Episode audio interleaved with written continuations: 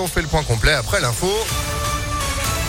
L'actu toutes les 30 minutes, c'est avec vous, Sandrine Ollier, jusqu'à 10h. Bonjour. Bonjour Phil, bonjour à tous. À la une, une arnaque au maillot de foot. Des parents ont envoyé des vidéos de leur fils à des clubs de football en faisant croire qu'il était gravement malade pour recevoir des maillots gratuits. Plus d'une dizaine de clubs ont été abusés en France, dont Bourg-en-Bresse. Thomas Félix est le responsable de la communication du FBBP 01.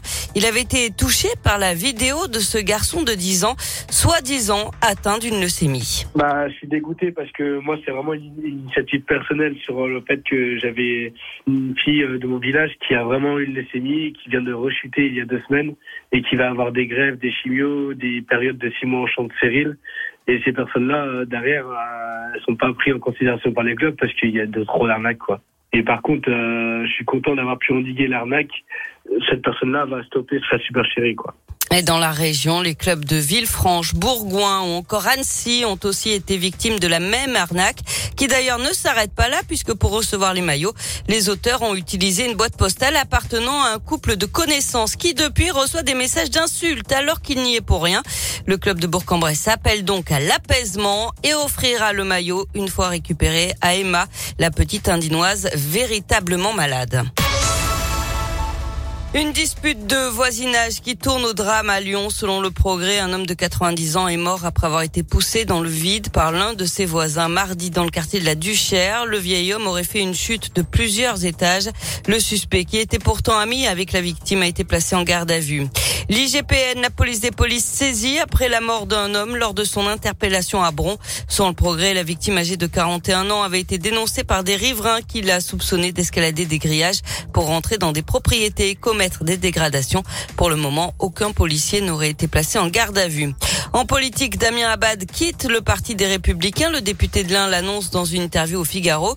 Il fait partie des noms qui circulent pour rentrer au prochain gouvernement. Gouvernement dont la composition n'a toujours pas été annoncée. Ce sera peut-être pour aujourd'hui. Et puis, dernière ligne droite pour les candidats aux élections législatives. Ils ont jusqu'à 18h ce soir pour déposer leur déclaration signée et se lancer dans la course à l'Assemblée nationale. La campagne officielle démarrera le 30 mai. Les élections législatives, ce sera les 12 et 19 juin. On passe au sport avec du basket féminin. Demi-finale retour pour les filles de la Svel face à Villeneuve d'Ascq. Une victoire et elles seront en finale. Rendez-vous ce soir à 18h45 à Madobonnet pour encourager les Lyonnes. Du tennis avec les demi-finales de l'Open Park Auvergne-Rhône-Alpes aujourd'hui. Aucun Français présent. Cameron Nori affronte Rouen. Demi-Nord sera opposé à Molkan. Avis aux fans de foot, YouTube diffusera gratuitement la finale de la Ligue des champions féminines demain à partir de 19h. Les filles de l'OL affrontent les Espagnols du FC Barcelone à Turin. Enfin, on lui doit la bande originale des chariots de feu.